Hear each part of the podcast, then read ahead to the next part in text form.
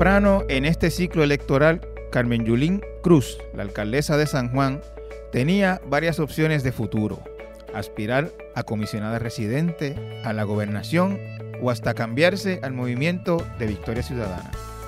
Eligió correr para la gobernación y eso le costó por el momento su carrera política. Se equivocó con esa decisión, se arrepiente, no hay espacio para ella o para sus ideas en el PPD. Todavía Carmen Yulín es popular, votará por Charlie Delgado. Esas y otras preguntas en esta, la primera entrevista a fondo que concede Cruz desde su derrota en las primarias. Saludos a la audiencia, con nosotros la alcaldesa de San Juan, Carmen Yulín Cruz. Eh, alcaldesa, saludos, encantado de tenerla nuevamente en mi podcast. Saludos, Benjamín. Hace, yo creo que fue el año pasado, correcto. Fue eh, cuando estuvo aquí por primera vez, fue eh, unos meses antes de usted decidir lo que iba a hacer. Que de hecho en ese podcast fue que dije que iba a ser el 22 de marzo. Exactamente, anunció que era en marzo que iba a dar a conocer su decisión. Eh, pues ha pasado algún tiempo y algunas cosas. algunas cosas, ¿verdad? Desde entonces, este, quería, para empezar, eh, satisfacer una curiosidad con usted que yo siempre tengo con, la gente que está en la política. Eh, no teniendo ninguna elección en el panorama, no, no debiendo cuidarse o no cuidarse por X o Y, porque pues ya no, no, no, no le queda ningún compromiso así de, de, esa, de esa índole no, no la hace sentir de, alguna manera liberada o, Pues fíjate, no, Benjamín, yo, yo para bien o para mal, algunos dicen que para mal, mi conciencia dice que para bien, yo siempre hablo y digo lo que tengo que decir y eso me ha metido en algunos problemas y sospecho que me meterá en algunos más. Eh, pero sí queda un, un sentimiento de ¿y ahora qué? ¿Cuál es mi próximo paso? Ese paso será un paso que intrínsecamente me mantenga ligada a los asuntos de Puerto Rico. Ese paso será un paso donde utilice mi experiencia como plataforma para hacer otras cosas, ¿verdad? Y yo te puedo decir en el día de hoy que yo todavía no sé, que mi corazón me dice que todavía a mí me queda mucho más que dar para el pueblo pero que también reconoce que desde una posición distinta y quizás un poco difícil, porque algunos me perciben ya como en camino a estar fuera de la política partidista, otros me perciben como que ya pasó, eh, otros me perciben como que no importa dónde yo esté, siempre voy a estar metida en la política partidista. Yo, creo que a mí me queda todavía, em, me quedan muchas luchas por dar me quedan muchas insatisfacciones de cosas, luchas que yo hubiese querido ver hasta el final. Eh, y, te puedo decir que yo creo que me queda todavía eh, trabajo eh, para el bien de Puerto Rico. de, lo que usted me está diciendo, yo estoy entendiendo que usted no se va a retirar de la vida pública. No sabe todavía en qué capacidad va a estar, pero va a estar en la vida pública. Yo entiendo que sí. Eh, eso no quiere decir que a lo mejor no me tome eh, seis meses, un año, ¿verdad? De uno eh, darse un tiempo para observarse a sí mismo, observar lo que está pasando desde una perspectiva distinta y desde un espacio distinto, posiblemente desde Estados Unidos.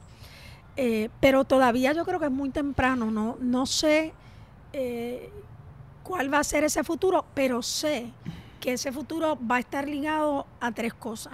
Una, a que la gente entienda que se tiene voz desde cualquier plataforma. Eh, dos, a que las mujeres entiendan que tienen mucha más voz de la que a veces podemos pensar. Y tres, de que entendamos en Puerto Rico una cosa que yo entendía a la brava y es que los 5 millones de puertorriqueños que están en Estados Unidos y los 45 o 50 millones de latinos que están en Estados Unidos, eh, tenemos una agenda en común, una agenda de actitudes discriminatorias, una agenda de actitudes abusivas hacia nosotros como latinos, y que para uno insertarse en el mundo de la política americana, eh, eh, entendí yo desde el 2017 en adelante, los puertorriqueños también tenemos que ser capaces de insertarnos en las luchas que están dando los boricuas y los latinos en Estados Unidos y desde Estados Unidos. Que no puede ser todo para acá, todo para acá y nada para allá. Aquí, aquí siempre, usted menciona eso y yo, y yo recuerdo que aquí ha habido por lo general una actitud de que las luchas de los mexicanos, salvadoreños, este, centroamericanos en general, eh, que, no es, que no es una cosa nuestra, que no es, que no es de nuestra incumbencia, que eso es aparte. Eh, eh, de eso es lo que usted está, o sea, usted entendió que no es así, eso es lo que usted me está diciendo. Yo entendí que no era así. Pero antes de eso también usted lo creía, eso es aparte. Sí, eso es aparte. y entendí que no era así, y lo entendí, comencé a entenderlo por las luchas de los dominicanos en San Juan y por eh, mi, conexión distinta desde la alcaldía a la comunidad de inmigrantes dominicanos, muchos eh, que tienen una visión ideológica parecida a la mía, otros que no la tienen. Pero, pero me di cuenta que cuando tú vas a Estados Unidos y ves la perspectiva desde la óptica no, no quiero usar la palabra perspectiva, que yo sé que está caliente, está, caliente en estos días, pero ves la perspectiva latina. Esa perspectiva latina te indica que nosotros en Puerto Rico no fuimos tan distintos. Y te, y te explico brevemente. Muchas veces a mí, durante el 2017 y 2018, periodistas americanos me preguntaron por qué usted cree que Trump fue así con Puerto Rico. Y yo recuerdo en diciembre del 2017 que yo me, se me zafó la contestación, porque se me zafó, y dije, porque es un racista. Y recibí, cuando algunos aquí en Puerto Rico lo escucharon, mucha crítica. Eh, de que al yo decir eso estaba poniendo en peligro la ayuda americana que no estaba llegando, así que no sé qué creen que estábamos poniendo en peligro en ese momento. Pero, pero entonces al estar en Estados Unidos hablando y abogando por un trato justo para el pueblo de Puerto Rico, entonces venían de la comunidad afroamericana, de la comunidad latina, mexicano, eh, hondureños, salvadoreños, dominicanos, a decirme, usted sabe que nosotros aquí estamos sufriendo eso mismo.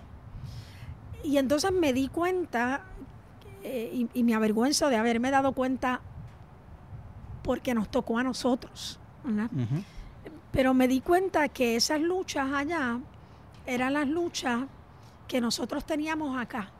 Distintas quizás en la forma en cómo se proyectaban, pero muy parecidas en la génesis, en la raíz de lo que es, que es que hay discriminación. yo, por lo menos, la única diferencia que uno ve entre puertorriqueños y, y centroamericanos o suramericanos en Estados Unidos es en el estatus migratorio, que nosotros no tenemos ese issue, pero todo lo demás es básicamente igual. Todo lo demás, tú ves a, una Alexandra hace Cortés, ¿verdad? Que no solamente es eh, de familia boricua, boricua en el Bronx, pero que también es, latina ¿eh? y que ha podido manejar ese movimiento de un lugar a otro. Y que Trump la mandó de vuelta al sitio de donde vino. Al sitio de donde vino, exacto. Eh, dicho sea de paso, eso mismo hicieron las cortes con Maribra, ¿verdad? Claro. Lo mandan de vuelta al sitio donde... Lo, declararon extranjero en su tierra. Extranjero en su tierra. Sí. Al sitio donde regresa. Así que yo, yo para mí eso fue muy, muy... El, el americano dice eye opener, ¿verdad? Me abrió los ojos a que también las luchas de nosotros eran mejor entendidas si nosotros estábamos disponibles para decir lo que está pasando en el sur de Estados Unidos, en la frontera, eh, con los salvadoreños, hondureños, etcétera, es un discrimen y no tiene por qué pasar. Organizaciones como Raíces que se dedican a ayudar a los inmigrantes, sobre todo los que no tienen los documentos necesarios para estar en Estados Unidos. Y esa perspectiva me da una perspectiva distinta. O sea, Jennifer González le pidió al presidente, sí, construya su, su, eh, su, cerco, ¿verdad? Su muro. Pero los 600 millones de Puerto Rico no los toque. Y eso, eh, en, en, el ambiente de los latinos en Estados Unidos, digo, ¿cómo, ¿cómo rayo esta mujer va a reclamar justicia para los puertorriqueños a costa de la justicia para los latinos. Así que eh, esa perspectiva es, distinta, y, pero son luchas que son iguales, por educación, por salud, eh, por tener un, los que no tienen ciudadanía americana un paso a la ciudadanía. Yo creo que la, la, Casa Blanca de Biden y Harris, si eso es lo que sucede, como todo el mundo espera literalmente que suceda, eh, es una oportunidad a que desde Casa Blanca se le dé una óptica distinta a Latinoamérica y se trabaje con Latinoamérica para minimizar los problemas que hacen que la gente migre hacia Estados Unidos. Alcaldesa, eh, usted ya tiene una idea o sabe eh, o se imagina por qué perdió la primaria? ¿Qué, qué, fue lo que pasó que los populares no le dieron el respaldo que usted creía que, merecía? Yo, yo te, tengo que decir que el primer mes yo no, no me dediqué a pensar qué había pasado. Em, en esta ya segunda etapa he, comenzado a, pensar. Yo creo que eh, número uno, yo no, no trabajé con la estructura em, tradicional del Partido Popular. Eh, es decir, yo no, no fui a buscar al presidente de las unidades, eh, a la vicepresidenta de las unidades, etcétera. Y a lo mejor los populares entendieron que eso era una falta de respeto a esa estructura. Eh, de hecho, para mí era una señal de respeto. Y te digo porque, número uno, porque yo entendía que yo no tenía por qué hacer eso, porque en San Juan, y la gente se le olvida cómo yo llegué a San Juan. Eh, el Partido Popular evaluó muchísimos candidatos y candidatas, algunos que ahora están eh, corriendo para diferentes posiciones y no quisieron porque era muy difícil. Y, llega un hueco por la situación desafortunada que le ocurre al compañero Héctor Ferrer. La gente se le olvida también que, que la única mujer que fue a visitarlo cuando él estuvo detenido fui yo, eh, porque Héctor era mi amigo. Eh, así que yo, Usted llegó, usted llegó a la candidatura a San Juan y, se lo digo así porque así fue. Porque, era no había más nada. No había más nadie y eso yo lo he dicho y entonces algunos populares resienten que yo diga eso, pero es que era la verdad, eh, Benjamín. Era, fe, no si mal no recuerdo, era ya como febrero del año electoral. Sí, y de hecho es en mayo cuando a mí la Comisión Estatal de Elecciones me autoriza a hacer el cambio de vicepresidenta, perdóname, no era febrero, era marzo. Marzo. Porque fue en marzo 26 que yo dije, mi nombre es Carmen Yulín y soy la próxima alcaldesa de San Juan. Y yo había dicho, yo, yo, yo, era como el nene en, la clase que dice, Missy, cógeme a mí, Missy. Y, la Missy no miraba para donde uno estaba. Em, yo sabía en ese momento que el mensaje era más importante. Entonces, por eso es que yo no entiendo todavía cómo la gente dice Carmen Yulín no es popular.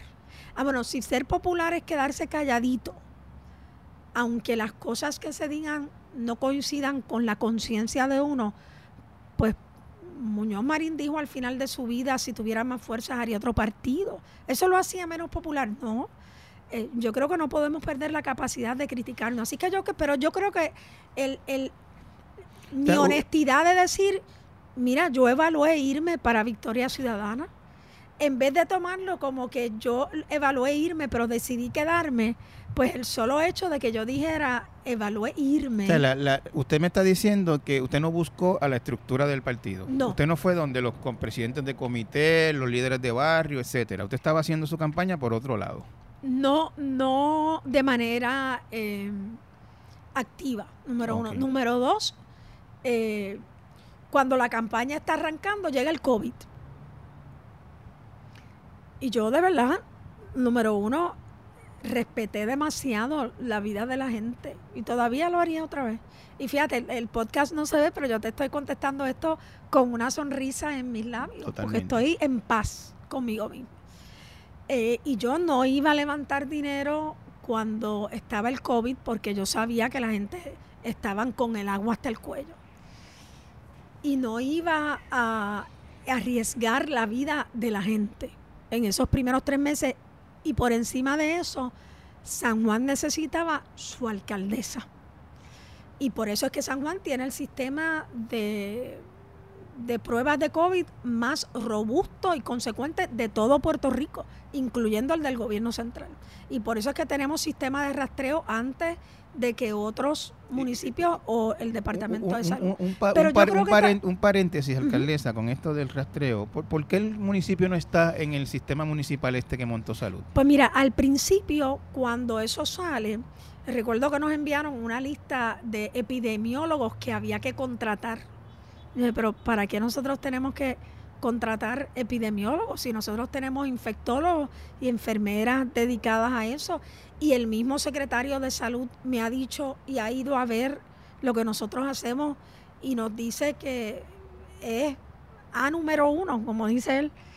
Eh, en eso el secretario nos dice, me dice a mí personalmente, mira Yulín, no, si ustedes no quieren estar, ustedes tienen su propio sistema, ¿verdad? No es lo... están compartiendo información con el Todos los días, porque la, la, ley dice eso desde el primer día. En la primera semana, Benjamín, nos atrasamos en lo que cogíamos el golpe. Pero todos los días, para todo el que se hace un informe, se tienen que enviar dos informes. El Patient Under Investigation, que se le envía a Salud, para que Salud envía al CDC, y el eh, Categoría 1. Eso recoge toda la información. Em, y nosotros le damos seguimiento a todos los pacientes que dan positivo en todo Puerto Rico, no solamente los de San Juan. Pero las dimensiones de San Juan son distintas. No es lo mismo tú tener X municipio que tiene cinco personas confirmadas con COVID que tener en el municipio de San Juan sobre 3.000 personas confirmadas con COVID. Eh, para que tú sepas, yo tengo gente en Loíza y gente en Guaynabo que me dicen, alcaldesa, me acaban de llamar ahora mismo del Departamento de Salud 18 días después que di positivo al COVID. Así que mm, el, municipio comparte, no en 48 horas como dice la orden ejecutiva, todos los días y eso ha sido confirmado eh, por el Departamento de Salud. Sí tenemos unas conversaciones, pero cada vez que vamos a tener esas conversaciones, pues eh, la persona encargada de ese proyecto vuelve y trata de decir que San Juan no está colaborando, cosa que no es cierto y se caen las conversaciones. Volviendo a la primaria, alcaldesa. Lo eh, otro es... Eh, me, habló de la estructura, me habló de que no hizo mucha campaña al principio por el COVID. Ninguna, ninguna. Yo, yo estuve tres meses sin hacer ninguno y algunas personas de la estructura, porque José Santiago me lo decía, se preguntaban, mira, ¿esta está en serio? Eh, ¿Quiere de verdad correr? Sí, pero, pero uno nunca puede ser candidato por encima de ser alcalde para mí. Uno no puede ser candidato por encima de ser gobernador o gobernadora. Pero sí, miembros de la estructura resintieron eso. Y, y lo otro que yo tengo que pensar, si voy a ser honesta conmigo, eh, que es el proceso más duro. La, gente se sorprende. Yo me preparo para los debates, Benjamín, yo sola. Yo sola. A mí nadie me tiene que decir lo malo que alguien va a decir de mí y cómo lo va a decir. Eh, yo soy más dura conmigo que otra gente que puede... Yo de verdad entendí que el Partido Popular en su base y el país quería cambios estructurales a nuestra situación. Y yo les decía, miren, esto es para cambiar las cosas, porque este es el país donde la gente quiere que cambien las cosas, pero no quieren que nada cambie. Y tengo que decir que eh, quizás me equivoqué, quizás no me equivoqué, el Partido Popular, por el momento, porque usted no llegó a la elección general, usted entiende que el Partido Popular no quiere cambio, la base. Por, lo menos el cambio que yo estaba ofreciendo, que eran cambios estructurales, que era duro, que era mirar a la pobreza y decir, es que los ricos de este país tienen que pagar más, es que las corporaciones de este país tienen que pagar más. Es que es imposible que una corporación pague proporcionalmente menos que lo que paga una persona que cobra salario mínimo, ¿verdad? Que por lo menos de mí, esos cambios no, eh, no, fueron bien aceptados. Y lo otro es que yo corrí como corría siempre, diciendo que soy soberanista, sin excusarme por eso. Eh, yo, voy, yo voy a Estados Unidos y digo, la gente me dice, eh, eh, what is next for Puerto Rico? Statehood. Y yo le digo, no, no, no, no, no. Y entonces los americanos no entienden cómo yo no quiero la estadidad para Puerto Rico. Entonces yo les explico, es que Puerto Rico es mi nación, ¿verdad? y, y, yo entiendo que, que eso de ser soberanista, además que tengo que decir, fueron cuatro años a palos diciéndome todos los días alguien comunista, socialista, separatista. Eh, y tengo que decir que la campaña de que San Juan eh, no está bien atendido caló. Sí, caló. Sin, duda, alguna. Y yo no, y yo decidí no gastar los millones de dólares en publicidad que había que gastar para invertirlos en la salud. Fíjate que nadie habla, y en esta campaña de hasta el mismo San Juan, pero la campaña general, nadie habla de la salud en San Juan, de la educación en San Juan, de la seguridad en San Juan. Digo, pueden mentir. Una persona, y lo tengo que decir, la compañera Roxana López, sin duda mal informada, dijo que ya le iba a pagar las horas extra a los alcaldes, a los policías municipales todos los meses. Pues bendito sea el Señor. Eso llevamos el cuatrinio entero haciéndolo en San Juan, ¿verdad? Eh, eh, y, esta cosa de no querer, de encontrarlo todo malo. Yo no encontré todo malo en lo de Jorge Santini. Siempre dije que Casa Cuna y las tres escuelas municipales eran dos obras extraordinarias. Pero esa campaña caló, caló y yo tomé la decisión, yo asumo la responsabilidad de no gastar los millones para contrarrestar esa campaña. permíteme un segundo. Sin embargo, fíjate que es la misma campaña que le hacen ahora a Charlie Delgado.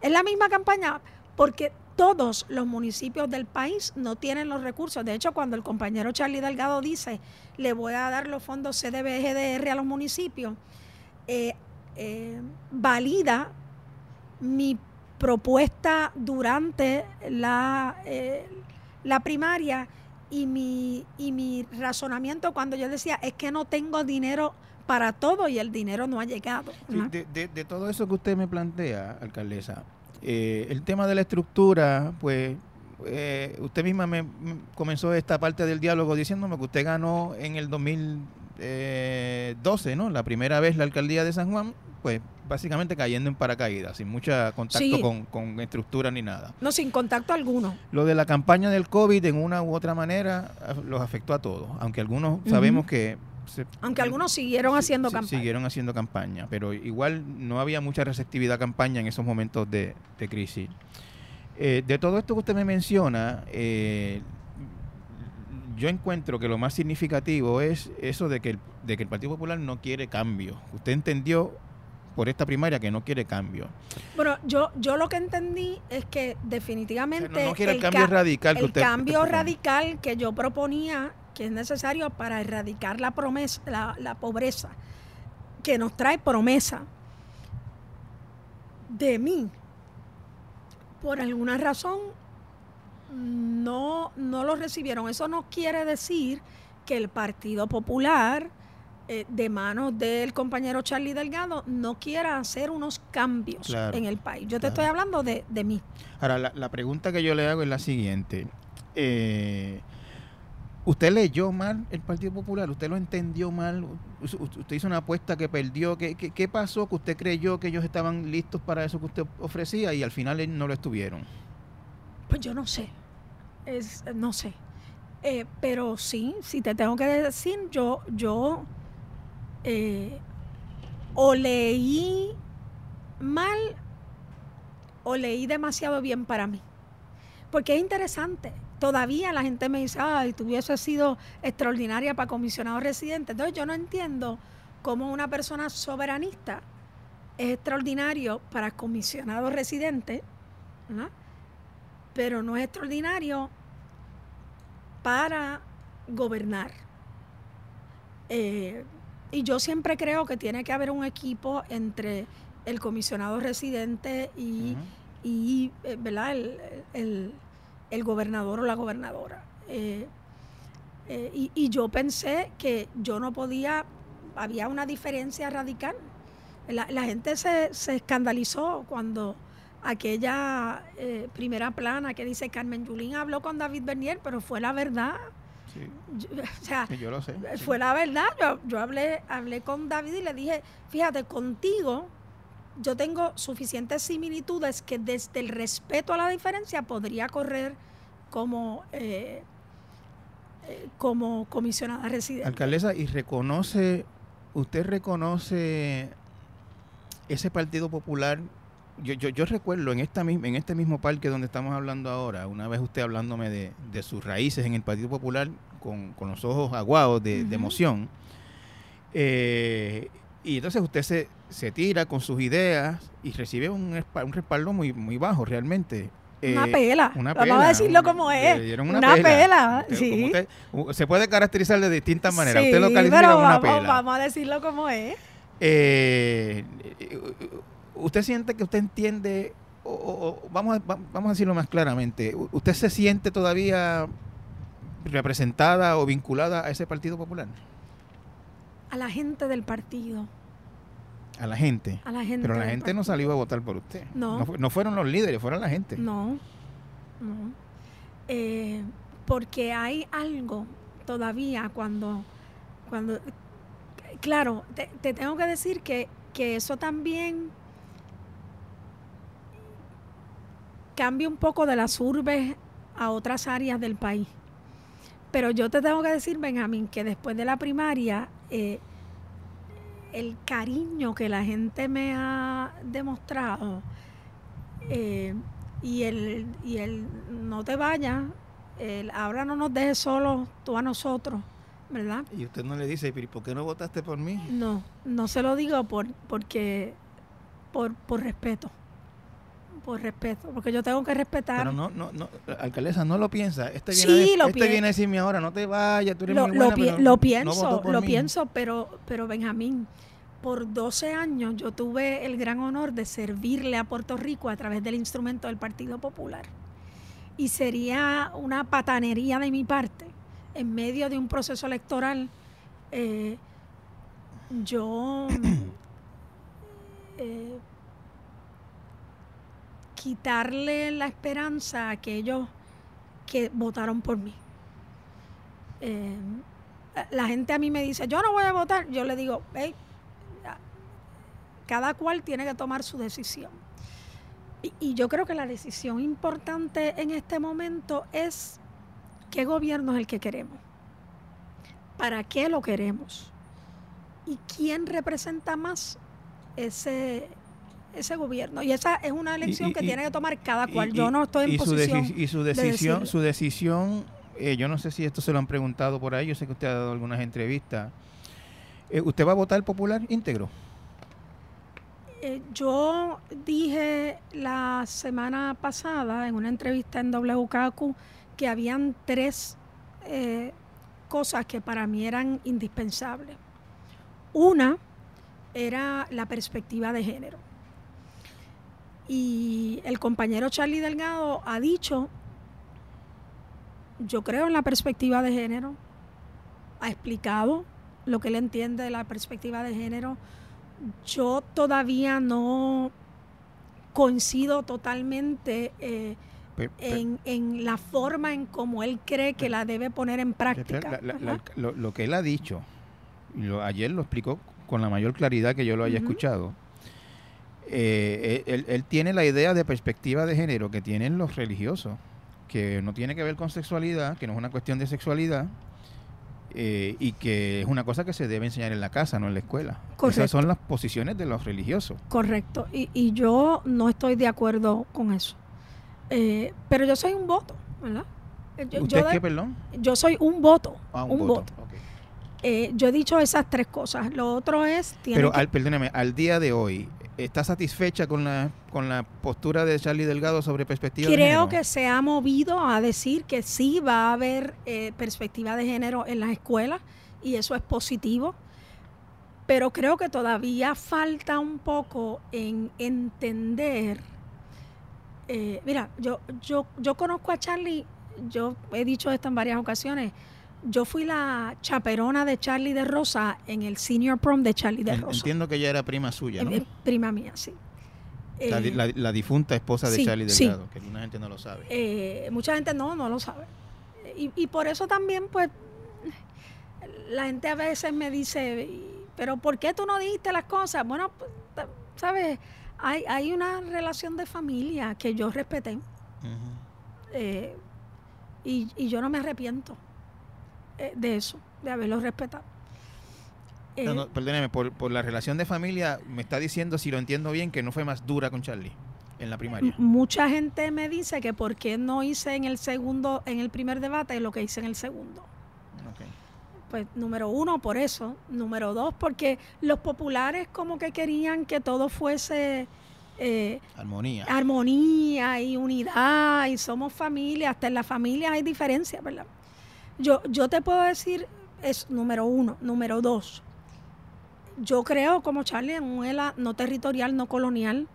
Lo que no sé todavía es dónde él va a, a encajar, a enganchar la relación política entre Puerto Rico y Estados Unidos, porque la ciudadanía americana es una relación de país a ciudadano, no es de país a país, ¿verdad? Y Puerto Rico es una nación.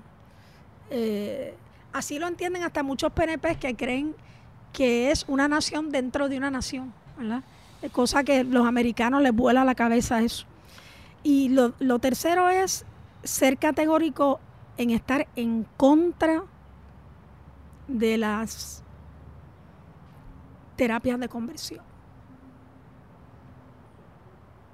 Yo no sé si él conoce lo que son terapias de conversión. Por lo que he hablado públicamente, me parece que no lo conoce. ¿verdad? Eh, las terapias de conversión, eh, en muchos casos, primero, pues, es, es demonizar literalmente la- el amor de una mujer hacia otra mujer o de un hombre a otro hombre.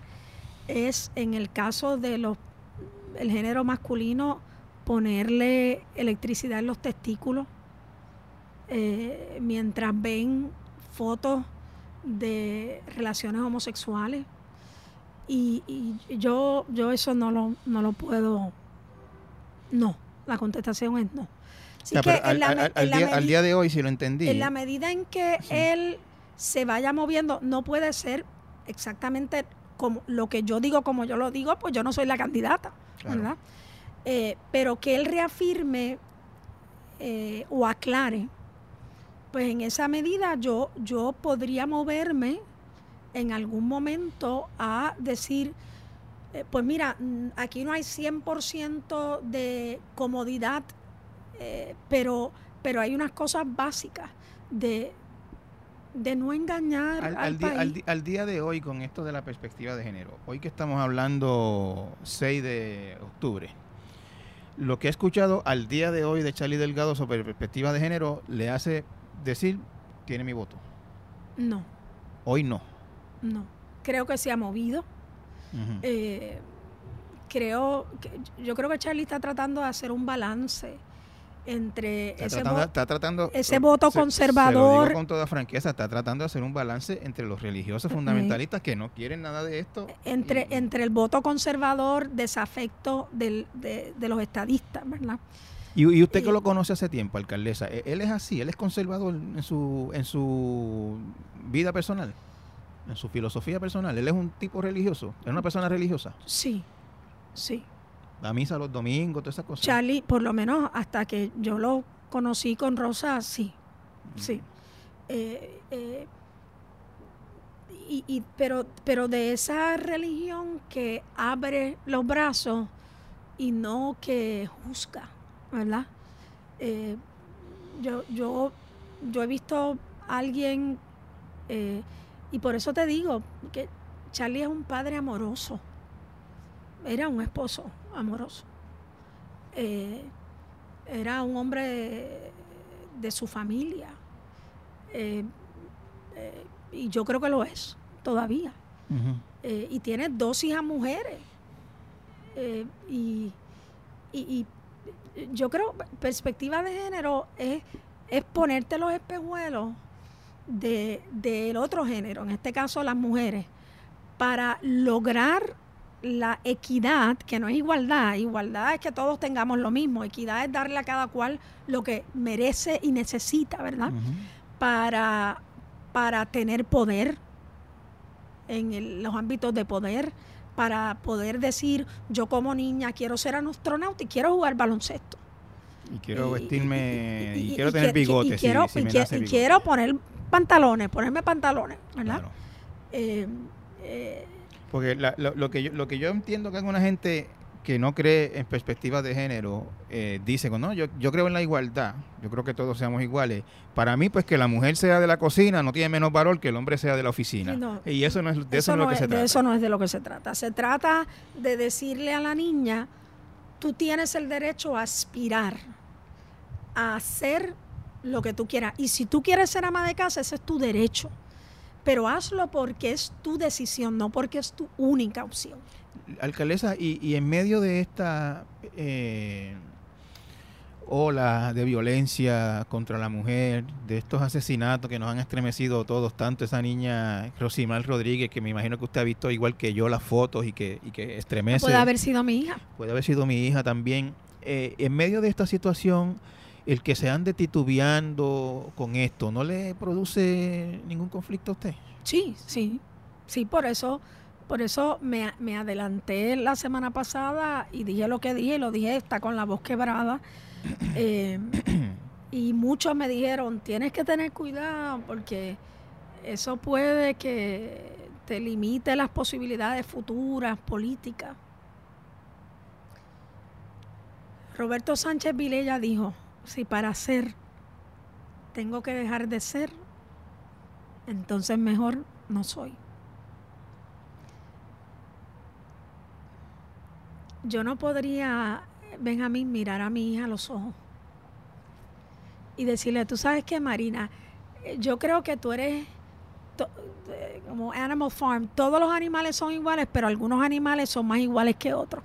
Eh, todos los seres humanos somos iguales en ley, eh, pero, pues, que si, si tu compañero te dice que no hagas una cosa, pues en el, en el orden social tú debes acatar eso. No, no, no puedo, de verdad.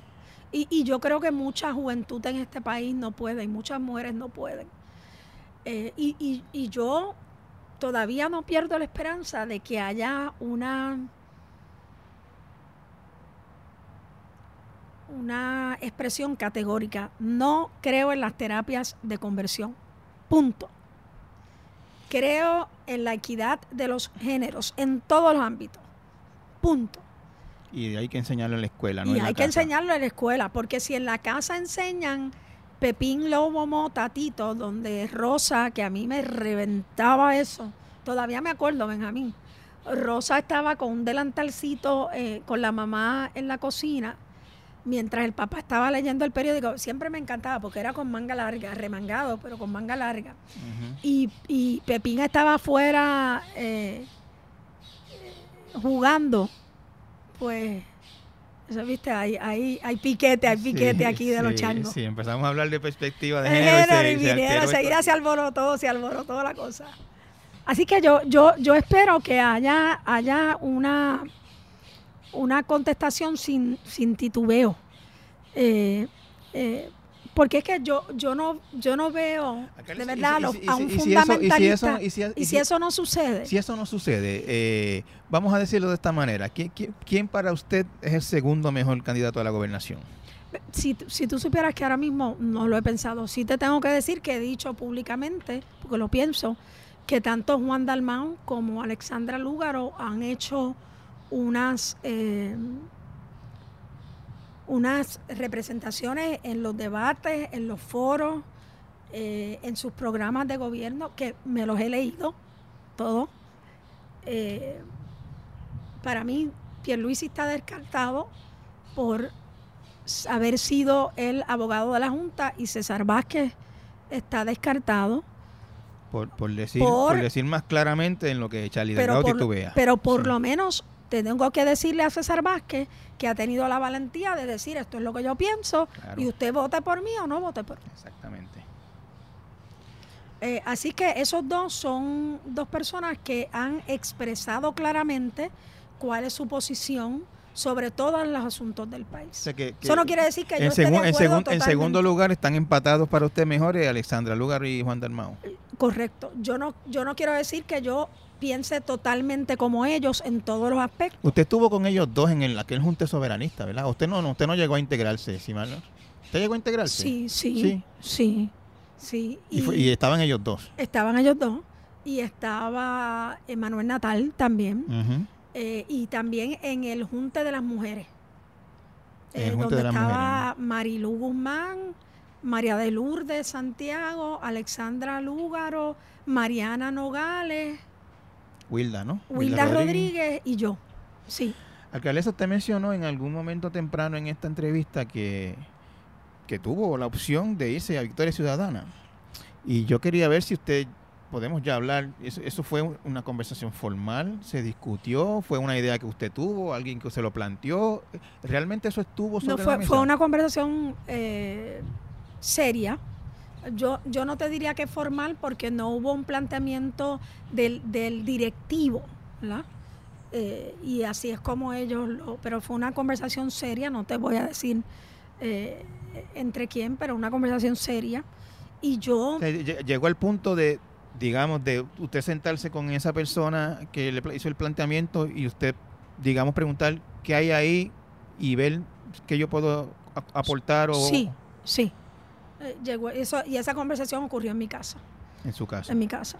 Eh, y, y, yo de verdad que lo pensé y, y, yo pues, pido disculpas si los populares creen que eso es un pecado mortal. Eh, la génesis del Partido Popular es un Luis Muñoz. Yo no soy Luis y, Muñoz. ¿Y eso fue, perdóneme, alcaldesa, eso fue antes o después de ellos anunciar que existían? No, antes. Antes. O sea, cuando ellos fueron al Teatro Tapia aquella tarde a anunciar su proyecto. Ya esa conversación se había dado. Ya esa conversación se había dado. Y pregunto, eh, ¿se descartó en el acto? ¿Usted le dijo, déjeme pensarlo? ¿Hablamos después? ¿Cómo fue eso? No, no. Hubo una o dos conversaciones a través de intermediarios después de esa primera esa conversación formal, pero hubo, mientras el movimiento se estaba pensando, hubo diversas conversaciones sobre eso. Y, y yo sé que por gente que, que, habla conmigo, ¿no? Que, que gente cercana a usted no sabía en aquel 22 de marzo que usted anunció su futuro político, eh, gente que no estaba segura de que usted iba a hacer, de nada de si iba para San Juan, si iba para Washington, si iba para Victoria Ciudadana, si iba por el Partido Popular. Eh, nada, nada se sabía. Eso es verdad. Y, y, lo que alguna gente me dice es que ni usted misma lo sabía hasta esa mañana. ¿Cómo, eh, no, no, hasta esa mañana. El, el, martes de esa semana yo tengo una reunión eh, para ver los resultados de una encuesta. Y los resultados de esa encuesta decían que nueve de cada diez populares votarían por mí para la comisaría pero que 7 punto algo, 8 de cada 10 votarían por mí para la gobernación. O sea que eh, habría sido más fácil, entre comillas, correr por Washington. Sí. Más seguro, vamos Más seguro. Y se me sugirió en esa reunión, pues di que vas a correr por Washington y si los otros no pegan, pues entonces tú dices que vas a correr para la gobernación. Yo dije, mira, yo, yo no soy así. De hecho, mi hermano fue el que dijo en esa reunión no, no, Julín, tú no eres así. Y eso sería faltarle el respeto a los populares. Así que yo, eh, en esa misma semana ocurre que Nadal dice, ah, pues yo voy para la comisaría residente. Eh, eh, Nadal Power. Nadal Power. José Nadal Power, el senador. Exacto. Que fue un muy buen senador por San Juan, ya lo tengo que decir. y yo pensé y dije, a mí me había llamado mucho la atención que en los círculos en el Congreso siempre decían, había alguna palabra peyorativa o de disgusto con Ricardo Rosselló. Pero siempre me decían, pero él es el gobernador y hay que darle due process. Entonces yo me di cuenta que para las esferas en Washington, el gobernador o gobernadora siempre iba a tener un due process eh, que iba a sobreponerse a una agenda del comisionado o comisionada residente.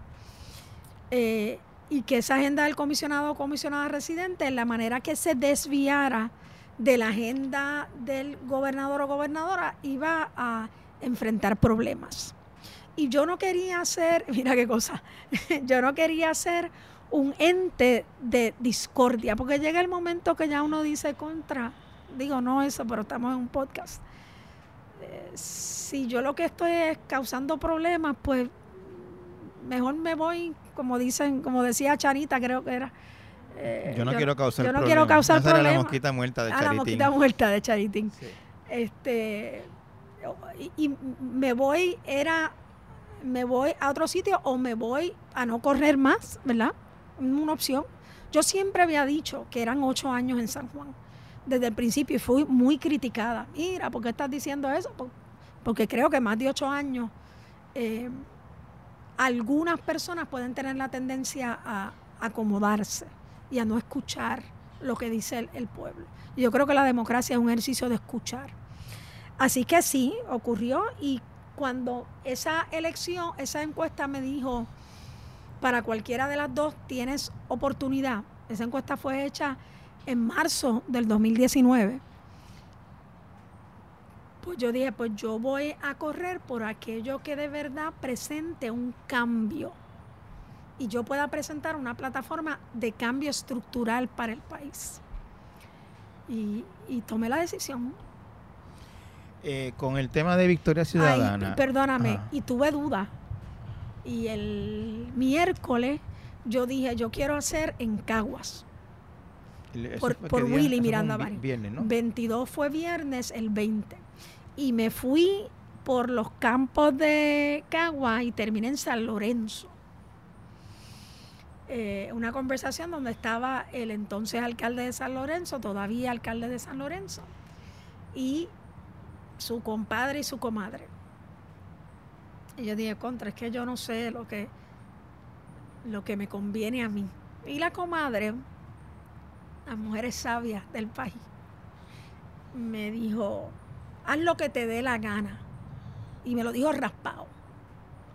Pero piensa cómo tú te vas a sentir el 4 de noviembre si Ricky Rosello resulta gobernador porque tú tuviste miedo de hacer lo que tenías que hacer.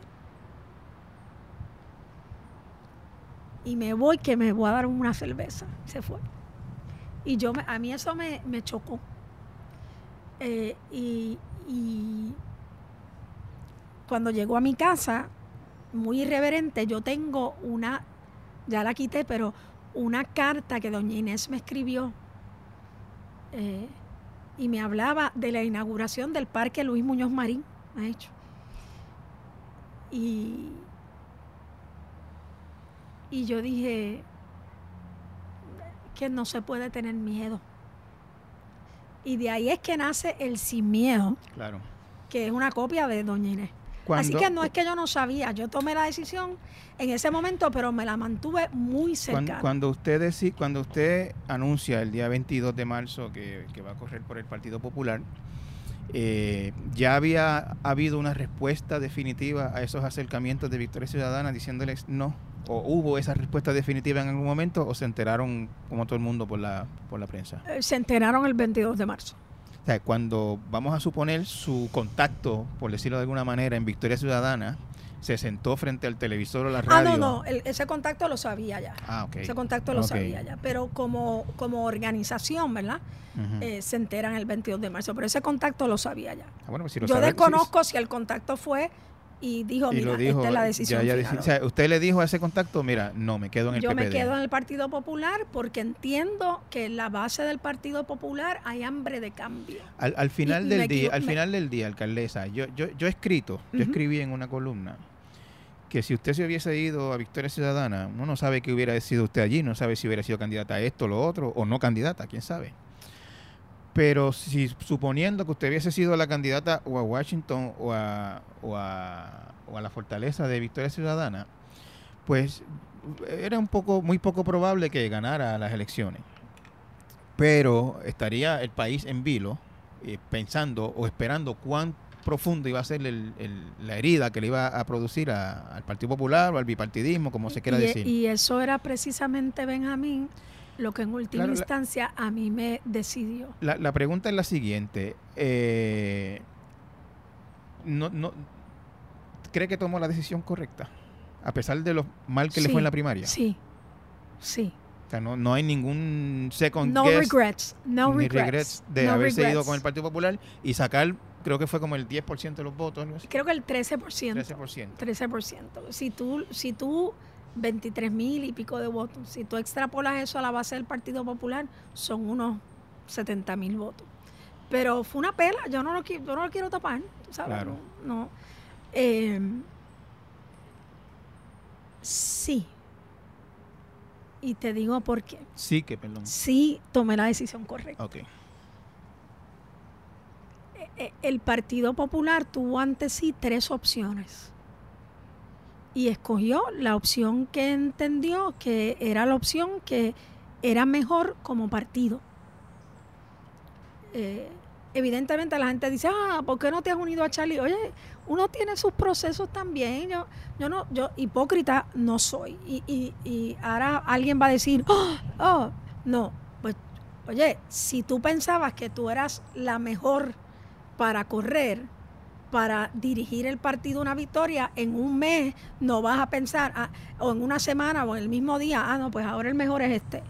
Eh, no, porque habían, hay unas diferencias eh, de criterio, hay unas diferencias filosóficas entre nosotros tres, ¿verdad? Eh, una, una de las personas que me apoyó, de, de alcaldes y alcaldesas, me dijo, tú sabes que nosotros nos atrevimos. E- Es la primera vez que un soberanista dentro del Partido Popular dice, soy soberanista, voy a seguir siendo soberanista, tengo estas ideas que algunos consideran liberales, otros consideran lo que debe imperar, y en inglés es unapologetically, sin pedir perdón y sin cambiar y sin titubear y sin aguar, ¿verdad? Eh, eso se midió. ¿Usted, ¿Usted tuvo en algún momento de esa campaña que, que sacar la pava a pasear? Porque había gente que estaba dudando de, su, de sus credenciales de popular. Pero fíjate, el que más que la pava fue el pan, tierra y libertad. Sí, claro. La pava, Muñoz Marín, Pan Tierra y Libertad. Y el que me escucha en el discurso, pero es cierto, tú tienes toda la O sea, razón. tuvo que vestirse de rojo para que digan, yo soy Tú- popular. Tú, lo que, tú lo que, tú tienes toda la razón. Y eso yo creo que fue uno de los grandes retos y uno de los grandes fracasos. Que evidentemente eh, para algunos ser popular es que lo que diga el líder es lo que va y uno habla cuando las gallinas, ya tú sabes el resto del refrán. Eh, cuando yo di mi discurso de cierre de campaña en la campaña de Alejandro García Padilla, hablé del pan, tierra y libertad. Esas tres palabras, más que la insignia de la pava, es la que, la que a mí me, me mantienen vin- vinculada a la organización. Eh, pero sí, sí, había mucho cuestionamiento de si yo era popular. Eh, y a lo mejor era olímpico de mi parte pensar que en el mismo cuatrenio donde yo considero irme de la colectividad, entonces puedo ser la candidata de la Eso, colectividad. eso le voy a hacer Eso bien, es olímpico. bien franco, es bien extraño. Sí, que es bien olímpico, ¿verdad? Sí. Y, y yo eh, no, no puedo, eh, no puedo, en el mismo cuatrenio donde yo renuncio a la vicepresidencia del Partido Popular eh, porque tengo diferencias con el presidente, eh, decir, pues yo quiero, ¿verdad? Eh, ser, ser la que dirige esta colectividad. Eh, y eso, si yo me pongo a mirarlo en un cálculo político, fue un mal cálculo político.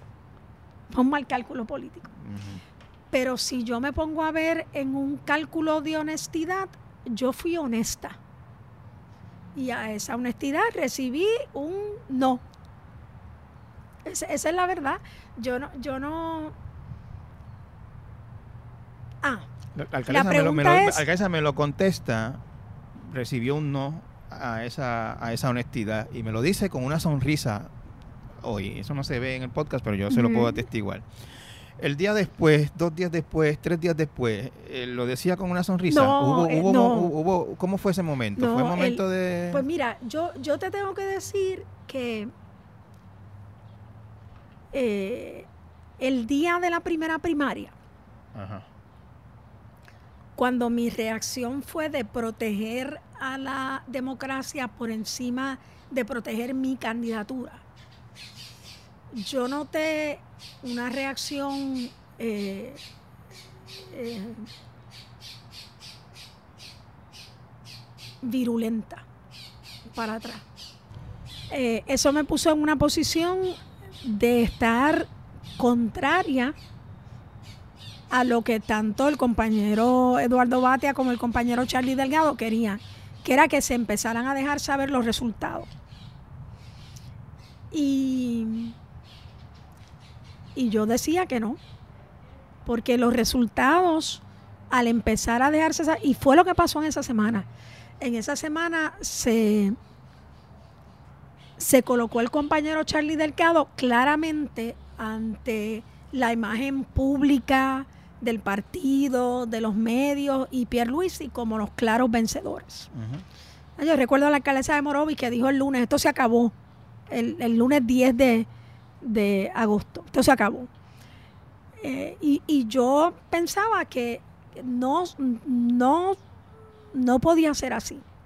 Entonces tuve que dar una batalla dentro del partido. Y yo no sé dar las batallas a media, yo las doy de frente y sin miedo, ¿verdad? Eh, tuve que dar esa batalla dentro del partido. Eh, así que cuando yo fui a esa junta de gobierno y di esa batalla dentro del partido y salí, los medios me, me cogieron, yo tuve una decisión que tomar, que uno siempre la tiene que tomar. Miento para acomodarme o digo la verdad. Y yo siempre he cogido decir la verdad. Eh, en esa semana, las caravanas que nosotros hicimos y demás, fueron gigantescas. Pero había algo que yo comencé a percibir, esto no se va a dar, no voy a ganar. Eh, a mí me da gracia porque la prensa le pregunta a uno, ¿y usted cree que va a ganar? Y yo digo, ¿Quién va a contestar? No, yo creo que voy a perder. ¿Verdad? Esa es una pregunta un poco... Bueno, eh, aquí este, todo el mundo es experto en lo que se ve en la calle. Siempre dicen, lo que yo veo en la calle es tal cosa, pero yo he visto en otros sitios donde los candidatos dicen, el panorama está complicado, yo estoy haciendo todo mi esfuerzo, pero el panorama está complicado. Eh, y yo hablé con mi hermano, que es la persona que más fresca, nunca había estado en una campaña. Y yo le dije, yo no creo que yo voy a ganar. Para prepararlo a él. Yo no creo que... Pero ¿cómo va a ser? Pero es que yo no creo que yo voy a ganar. Por eso cuando yo voy a Comerío, el día de la segunda primaria, la secundaria, yo tengo tranquilidad de espíritu cuando digo, y le escribí a Charlie, cuando iba de camino, este, alcalde de felicidad, Yulín, sobre todo. No hablé con él, desconozco si me llamó o no me llamó, él dice que me llamó, yo no tengo por qué dudar que él me haya llamado. El lunes después me levanté bien tarde, apagué el celular, cosa que no pasa, me levanté bien tarde, no le contesté la llamada a nadie excepto al Billy Burgos, el presidente de Santa Isabel. Mi pueblo. Del pueblo. Y, para mí el próximo alcalde de Santa Isabel. Billy me escribió de una manera que yo dije, qué pantalones tiene este macho. Carmen Yulín, Empiezo a caminar martes, jueves y sábado. Dime qué día vas a caminar conmigo. Yo dije, pero este hombre no se da cuenta que yo acabo de coger una zurra en esta primaria. Y le dije, no creo que mi voz sea ni querida ni necesaria en el Partido Popular. Y Billy me contestó, todo esto fue por texto. Pues para Santa Isabel y para mí lo es. Todas las voces son importantes. Eso no es lo que tú nos dices siempre. Yo dije, eh, rayo. Este me tiró para atrás lo que yo digo. Eh, y le dije, yo no lo creo. Y dejé pasar un mes y primero me sentí mal de no, alguien que me estaba extendiendo la mano, y lo llamé. Le dije, mira Billy, ¿tú todavía de verdad crees que yo te ayudo? Si camino contigo, yo no te quiero hacer daño. Y me dijo, sí, los populares quieren verte. Los populares quieren verte. Por lo menos los de Santa Isabel te quieren ver. De hecho, voy a caminar con él eh, el miércoles 7 de octubre. Eh, pero ese día...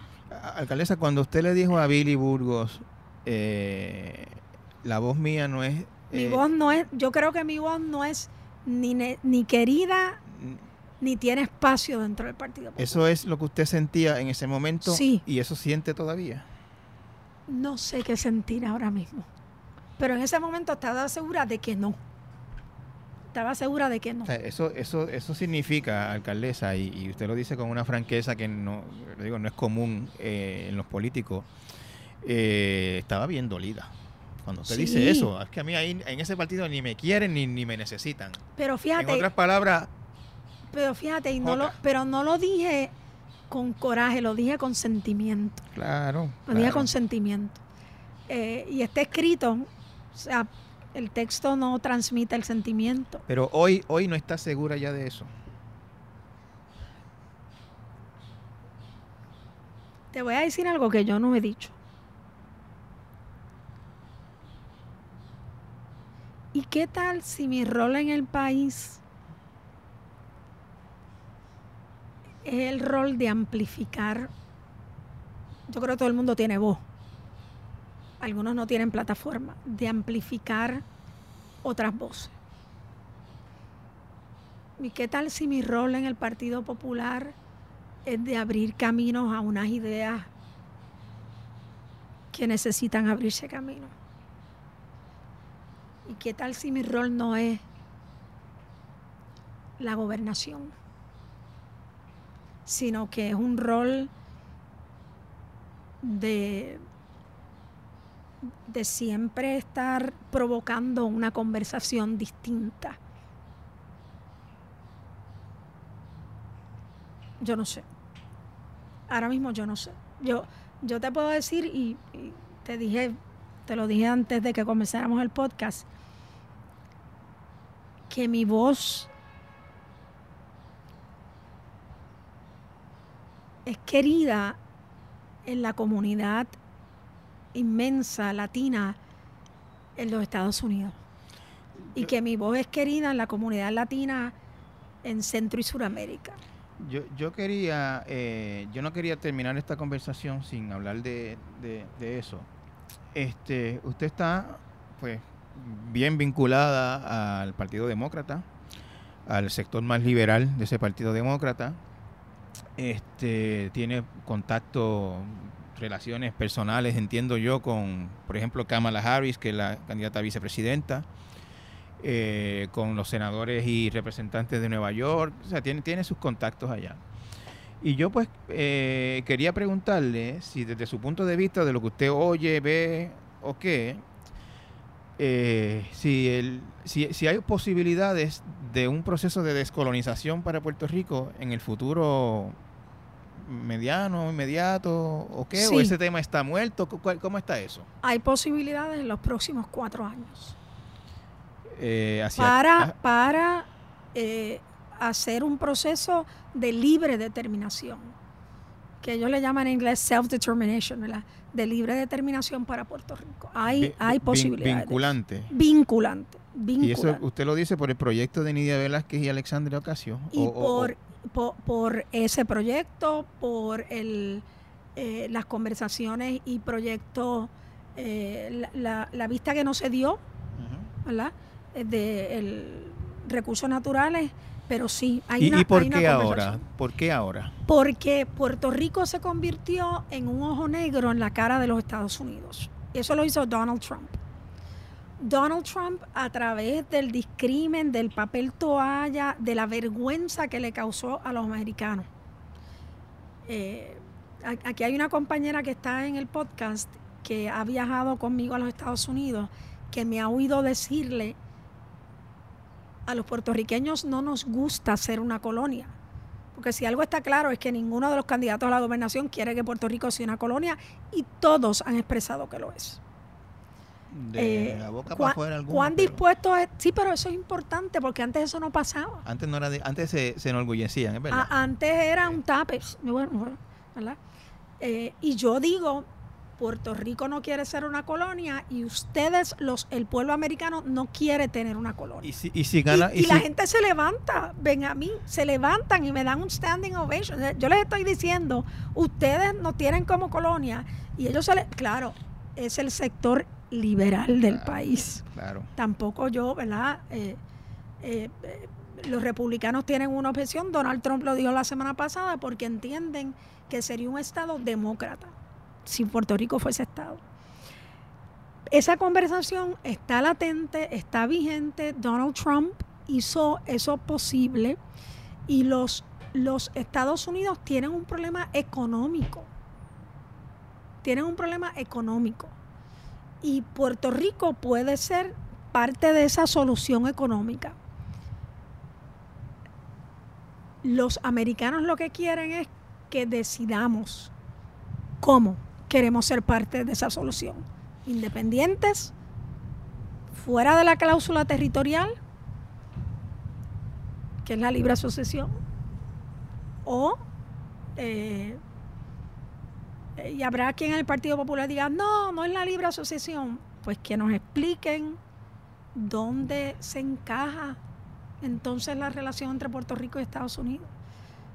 La libre asociación, y usted yo me imagino que no tiene problemas con eso. No, no, no. Eh, yo eh, creo en la libre independencia, Es independencia con un tratado de asociación. Es, es negociar. Bueno, es lo que Fajal Zamora le llama el pacto de asociación.